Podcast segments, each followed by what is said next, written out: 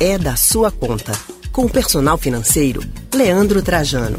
E 2019 foi um ano difícil, desafiador para as finanças e deixou uma lição importante.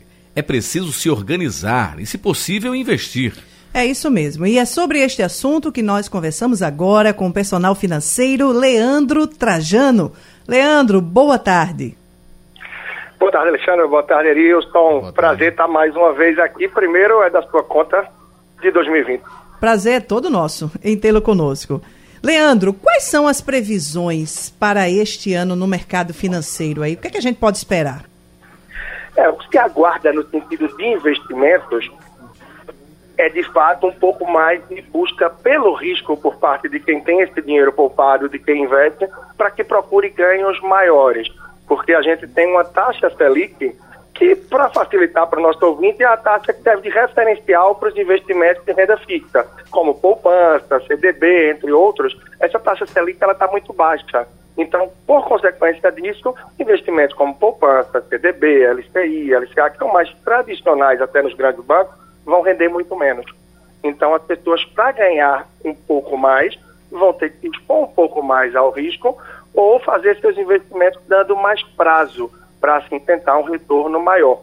Só que isso traz também uma contrapartida muito grande, no sentido de que nem todo mundo tem conhecimento para se expor um pouco mais ao risco de maneira consciente. E aí a gente traz um pouco dessa falta de conhecimento da educação financeira que apresenta mais risco também para o investidor iniciante. Uma pesquisa realizada e divulgada recentemente, agora nos primeiros dias do ano, aponta que 49% dos brasileiros apontaram como principal objetivo para este ano poupar.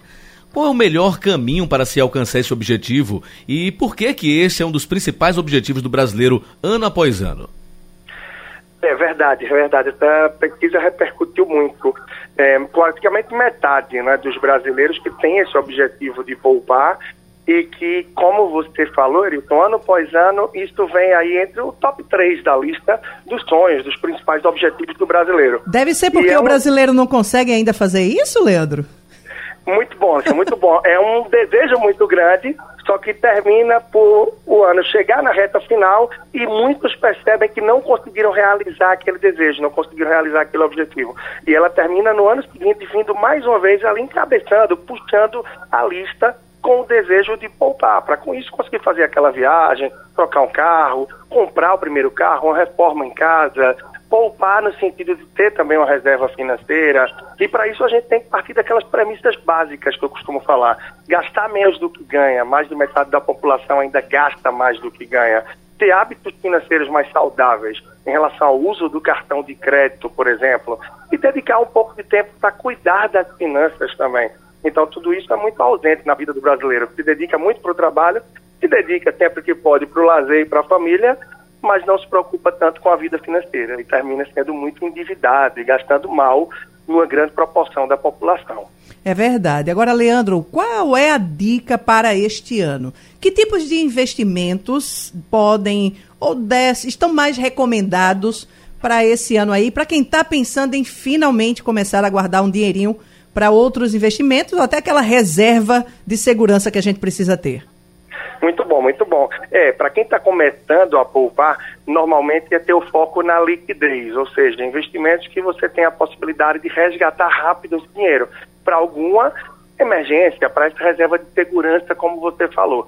Então, para uma pessoa que está procurando isso, que está dando os primeiros passos no mundo dos investimentos, não adianta focar muito em ações, em renda variável, por mais que seja a menina dos olhos da economia, do mercado, na verdade, do mundo dos investimentos, não adianta focar nisso de primeira. Muita gente tem procurado falando de fundos imobiliários. Você não tem sua reserva de segurança, não adianta querer queimar a largada. Então, o primeiro ponto é isso, é você procurar investimentos com liquidez, como o Tesouro Selic, CDB com pelo menos 100% do CDI, só pode anotar aí o ouvinte, e um produto que tem essa liquidez diária, ou seja, uma alta liquidez que você consiga resgatar rapidamente tem essa reserva de emergência composta, aí sim você pode dar mais prazo aos seus investimentos, procurando a rentabilidade maior, ou pouco a pouco, buscando conhecimento, investir se arriscando um pouco mais.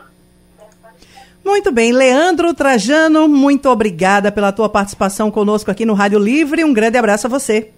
Tá bem, um grande abraço. E o conselho que eu deixo para a gente finalizar é esse: é buscar conhecimento, é procurar investir naquilo que você tem uma mínima base, que você tem a curiosidade de saber aonde está pisando. E não fazer de uma forma aleatória, porque simplesmente ouviu falar na rádio, no jornal, no Instagram, no blog.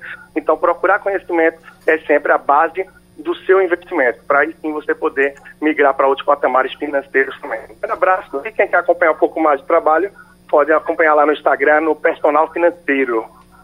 Valeu, Leandro. Boas dicas aí para o nosso ouvinte. Conversamos com o personal financeiro Leandro Trajano.